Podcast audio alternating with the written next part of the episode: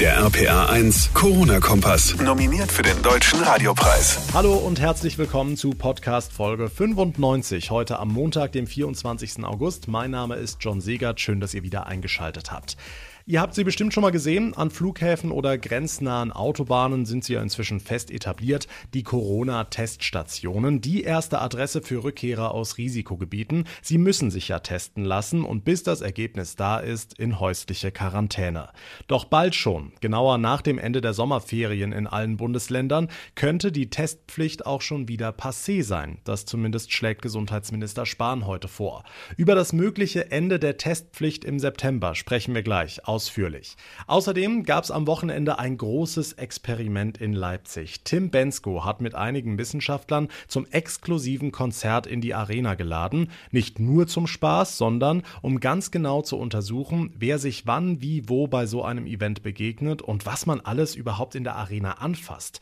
Wie dieser Abend abgelaufen ist, auch dazu gleich mehr. Und nachdem die Grünen am Wochenende die komplette Messe in Ida Oberstein für ihren Parteitag angemietet haben, um den Abstand Abstand unter den Delegierten einzuhalten, geht die SPD ganz andere Wege. Die Sozialdemokraten halten heute einen digitalen Parteitag ab. Geht das denn so einfach und ist das laut Parteisatzung überhaupt erlaubt? Das und vieles mehr hört ihr in dieser Ausgabe. Jetzt aber erstmal das Wichtigste vom heutigen Tag. Wer aus einem Risikogebiet zurückkommt, der muss sich testen lassen. Inzwischen hat das wohl jeder verstanden und wohl auch auf dem Schirm, wenn er in eine solche Region aufbricht. Doch diese Corona-Pflichttests für Rückkehrer aus Risikogebieten könnten schon nach dem Sommer wieder abgeschafft werden. Diesen Vorschlag hat Gesundheitsminister Spahn heute seinen Länderkollegen vorgelegt. Demnach sollen die Regeln für Reiserückkehrer überarbeitet werden, sobald die Sommerferien im ganzen Bundesgebiet vorbei sind, sprich Mitte September. Er RPA1-Reporter Sebastian Hoffmann. Wieso sollen die Pflichttests denn vielleicht schon wieder abgeschafft werden? Weil sich mittlerweile so viele Leute testen lassen, dass die Kapazitäten fast ausgeschöpft sind. In vielen Laboren gibt es einen regelrechten Rückstau. Die Testergebnisse kommen dadurch verspätet bei den Getesteten an und in der Zwischenzeit können die Infizierten das Virus dann weiter verbreiten. Das ist natürlich nicht Sinn der Sache. Jetzt gibt es die einen, die sagen, die Pflichttests sollen von den Reisenden selbst bezahlt werden. Immerhin können die ja auch schön Urlaub im Risikogebiet machen. Andere wiederum sagen, dass man die Tests für diejenigen aufheben müsse, die auch wirklich denken, dass sie krank sind. Und so könnte die Quarantänepflicht vielleicht eine Lösung sein. Hm, jetzt geht es bei der Gesundheitsministerkonferenz nicht nur um die Test- oder Quarantänepflicht, sondern auch um die mögliche Ausweitung der Maskenpflicht. Genau, die Infektionszahlen steigen weiter an, also muss sich die Politik was einfallen lassen, um gegen eine mögliche zweite Corona-Welle anzusteuern. Und da ist eben auch die Idee aufgekommen, die Maskenpflicht auf der Arbeit einzuführen. Viele sind ja noch im Homeoffice, aber für die, die schon wieder zurück auf der Arbeit sind oder nie wirklich ins Homeoffice konnten, für die könnte das Tragen eines Mund-Nasenschutzes sinnvoll sein, meint zum Beispiel CDU-Chefin Kramp-Karrenbauer. Vizekanzler Olaf Scholz sieht das nicht so. Jedes Unternehmen müsse selbst entscheiden, was Sinn mache. Generell sei die Akzeptanz des Mund-Nasenschutzes sehr groß, so Scholz. Tja, außer offenbar, wenn es darum geht, Bahn zu fahren, ne? Ja, das wissen wahrscheinlich einige gar nicht, aber seit Corona gibt's auch an deutschen Bahnhöfen eine Maskenpflicht.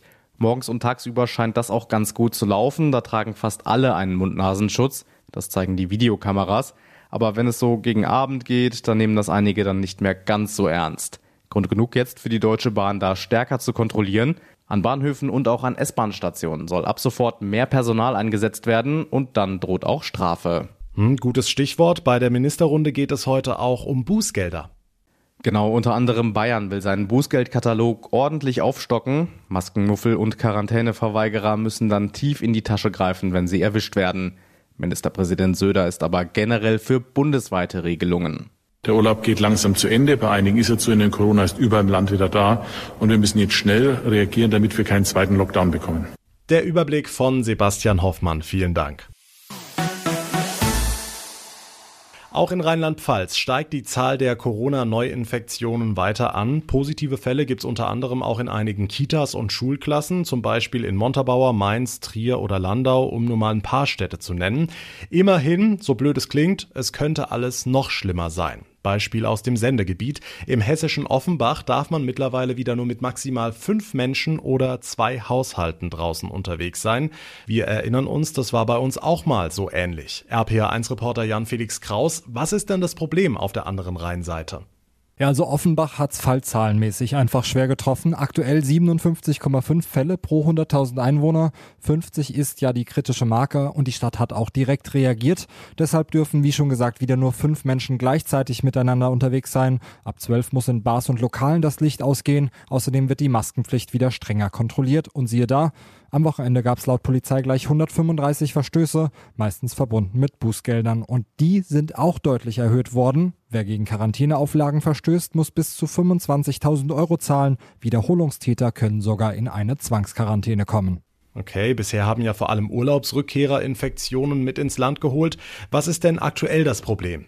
Ja, dabei bleibt's auch. Corona-Fälle kommen vor allem nach den Familienferien vor, so das Gesundheitsamt. Die Problematik ist ja allgegenwärtig. Auch in Rheinland-Pfalz gibt's Fälle. Um die Ausbreitung zu verhindern, müssen einige Kitas geschlossen bleiben. Schulklassen müssen wieder ins Homeoffice. Meistens sind dort aber nur ein bis zwei Kinder oder Jugendliche infiziert. Die Quarantäne ist eher sicherheitshalber. Nochmal einen Blick über den Rhein. In Frankfurt will man jetzt verhindern, dass so viele Kinder zu Hause bleiben müssen. Dort gilt jetzt erstmal für zwei Wochen eine Maskenpflicht im Unterricht, zumindest wenn der Abstand nicht gewahrt werden kann. Hm, klingt alles so ein bisschen nach Lockdown 2.0. Wie ist denn genau die Lage in Rheinland-Pfalz? Müssen wir uns da auch Gedanken machen, zum Beispiel um Masken im Unterricht? Naja, bisher hat das die Landesregierung nicht erwogen. Angesprochen wurde es aber. Im Hinblick auf die Infektionen sind die Gedanken noch nicht nötig. Kurzer Blick auf die aktuellen Fallzahlen. Bei den Landkreisen ist der Kreis Germersheim aktuell am stärksten betroffen mit 29 Fällen pro 100.000 Einwohner. Bei den Städten führt Worms mit 25 Fällen. Heißt gerade einmal halb so viele wie in Offenbach. Also nicht unbedingt Entwarnung, aber es könnte deutlich schlimmer sein. Die Infos von Jan Felix Kraus. Vielen Dank. Wie groß ist die Ansteckungsgefahr bei einem Konzert? Das war die große und spannende Frage am Samstag in Leipzig. Tim Bensko hat zusammen mit Wissenschaftlern zum großen Experiment eingeladen. RPA1 Infochef Jens Baumgart. Die Resonanz der Fans war am Ende aber ein bisschen dünn, ne? Ja, 4200 Leute hätten reingepasst in die Arena in Leipzig. 1400 waren es am Ende. Also das hat dann doch gezeigt, das Publikum ist im Moment ein bisschen verunsichert. Auch wenn nach Einschätzung der Wissenschaftler eigentlich keine große Gefahr bestanden hat. Denn alle sind mit hochwertigen FFP2 Masken rumgelaufen, wurden vorher auch gesundheitlich gecheckt. Also das ganz große Konzert war es dann eben doch nicht. Trotzdem waren alle zufrieden. Tim Bensko. Für mich war es tatsächlich ein überraschend gutes Gefühl weil ich schon irgendwie damit gerechnet hatte, dass es sich alles ein bisschen steriler anfühlt, wenn alle mit einer Maske vor einem sitzen. Und auch die Wissenschaftler sagen, wir konnten wertvolle Daten sammeln. Es wurden ja verschiedene Szenarien simuliert, welche Besucher sich wie wo begegnen. Außerdem wurde mit einem fluoreszierenden Desinfektionsmittel überprüft, welche Flächen häufig angefasst werden. Ergebnisse haben wir noch nicht. Die sollen in etwa sechs Wochen kommen. Tja, auf Konzerten konnte man sich in den vergangenen Monaten jedenfalls nicht anstecken, gab ja keine. Wo genau sich die Deutschen am häufigsten mit dem Coronavirus infizieren, das hat jetzt eine andere Studie rausgefunden, Jens. Genau, das Robert Koch Institut hat da mal Statistik geführt und äh, die häufigsten Ansteckungsorte sind erstens Privathaushalte, also eigene Familie in der Regel und das Altenheim. In Zahlen sieht das so aus, wenn in einem Haushalt jemand krank geworden ist, dann gab es am Ende im Schnitt gleich mal 3,2 Infizierte. Klar, gemeinsames Badezimmer, Abendessen und so weiter, also das ist wenig überraschend. Noch dramatischer ist die Lage in Altenheimen. Bei einem Ausbruch dort gab es im Schnitt sogar 19 Infizierte. Infizierte. Ganz spannend, Arbeitsplatz und Schule sind statistisch gesehen dagegen kein so großes Problem. Allerdings muss man dazu sagen, dass beim Thema äh, Schule natürlich auch keine vernünftigen Zahlen vorliegen, weil die Schule im vergangenen halben Jahr einfach ganz oft geschlossen war. Die Infos von Jens Baumgart. Vielen Dank. Corona und Corona-Hotspots und Reiserückkehrer und Neuinfektionen, heute übrigens nur 14. Wer denkt eigentlich bei alledem noch daran, dass wir im nächsten Jahr einen neuen Landtag wählen? Na gut, noch ist Zeit, 21. März, aber die Parteien müssen sich natürlich in Stellung bringen. Nur wie? Die Grünen zum Beispiel hatten am Wochenende gleich die komplette Ida Obersteiner Messe gemietet, um genug Platz zu haben.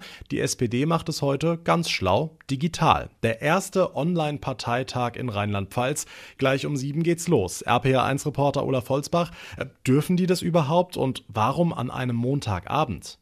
Also die SPD selbst sagt, sie darf. Laut Satzung müssen die Delegierten nur bei Personalbeschlüssen persönlich anwesend sein. Die Liste für die Wahl soll erst Ende November verabschiedet werden. Heute nur Anträge und Montagabend auf vielfachen Wunsch. Unsere Mitglieder, die Delegierten sind gewohnt, digitale Mitmachmöglichkeiten auszunutzen. Das heißt, die Corona-Pandemie konnten wir ein Stück weit vielleicht leichter und besser bewältigen, weil wir in Rheinland-Pfalz mit der vernetzten Partei schon vor einigen Jahren die richtigen Weichen gestellt haben. Generalsekretär Daniel Stich mit ein bisschen Eigenlob. Was stimmt, die rheinland-pfälzische SPD diskutiert schon länger online. Aber wie ist das zum Beispiel für die Frontfrau, die heute Abend dann eine flammende Rede in einen Bildschirm hineinhalten soll? Ja, es ist auch eine neue Erfahrung für mich. Klar ist auch, das Digitale kann das Persönliche nicht für immer und in allen Bereichen ersetzen. Wir nutzen einfach die Möglichkeit, die jetzt da sind und wir werden alles unternehmen, dass wir auch im digitalen Format die Menschen mitnehmen, unsere sozialdemokratischen Freunde und Freunde. Ministerpräsidentin Malu Dreyer als Spitzenkandidatin sowas von klar. Die Leute mitnehmen, okay. Mit Reißen geht wohl trotzdem nur persönlich. Und da ist noch ein bisschen was zu tun für die Prognose des Landesparteichefs Roger Levens mit der sehr analogen Ansage an die anderen. Wir werden Wahlsieger werden. Malu Dreyer wird Regierungschefin bleiben. Beim letzten Mal hatten wir über 36 Prozent. Das ist in der heutigen Zeit ambitioniert, aber das ist die Richtung, äh, die schon stimmt. Das ist doch mal ein Wort. Nach den letzten Umfragen sind es unter 30 Prozent, aber wie gesagt, es ist ja noch Zeit.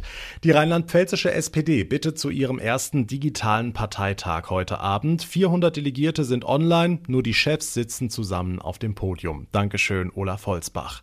Und damit komme ich zum Ende der heutigen Ausgabe. Wenn euch unser Corona-Kompass gefällt, dann würde ich mich sehr freuen, wenn ihr ihn abonniert. Geht überall da, wo ihr mir gerade zuhört. Und ich freue mich natürlich jederzeit, wenn ihr mir eine Bewertung bei iTunes hinterlassen würdet würdet. Mein Name ist John Segert. Ich bedanke mich ganz herzlich fürs Zuhören. Wir hören uns dann in der nächsten Ausgabe wieder, sprich morgen Abend. Bis dahin eine gute Zeit und vor allem bleibt gesund. Nominiert für den Deutschen Radiopreis in der Kategorie Bestes Nachrichten- und Informationsformat. Der RPA 1 Corona-Kompass.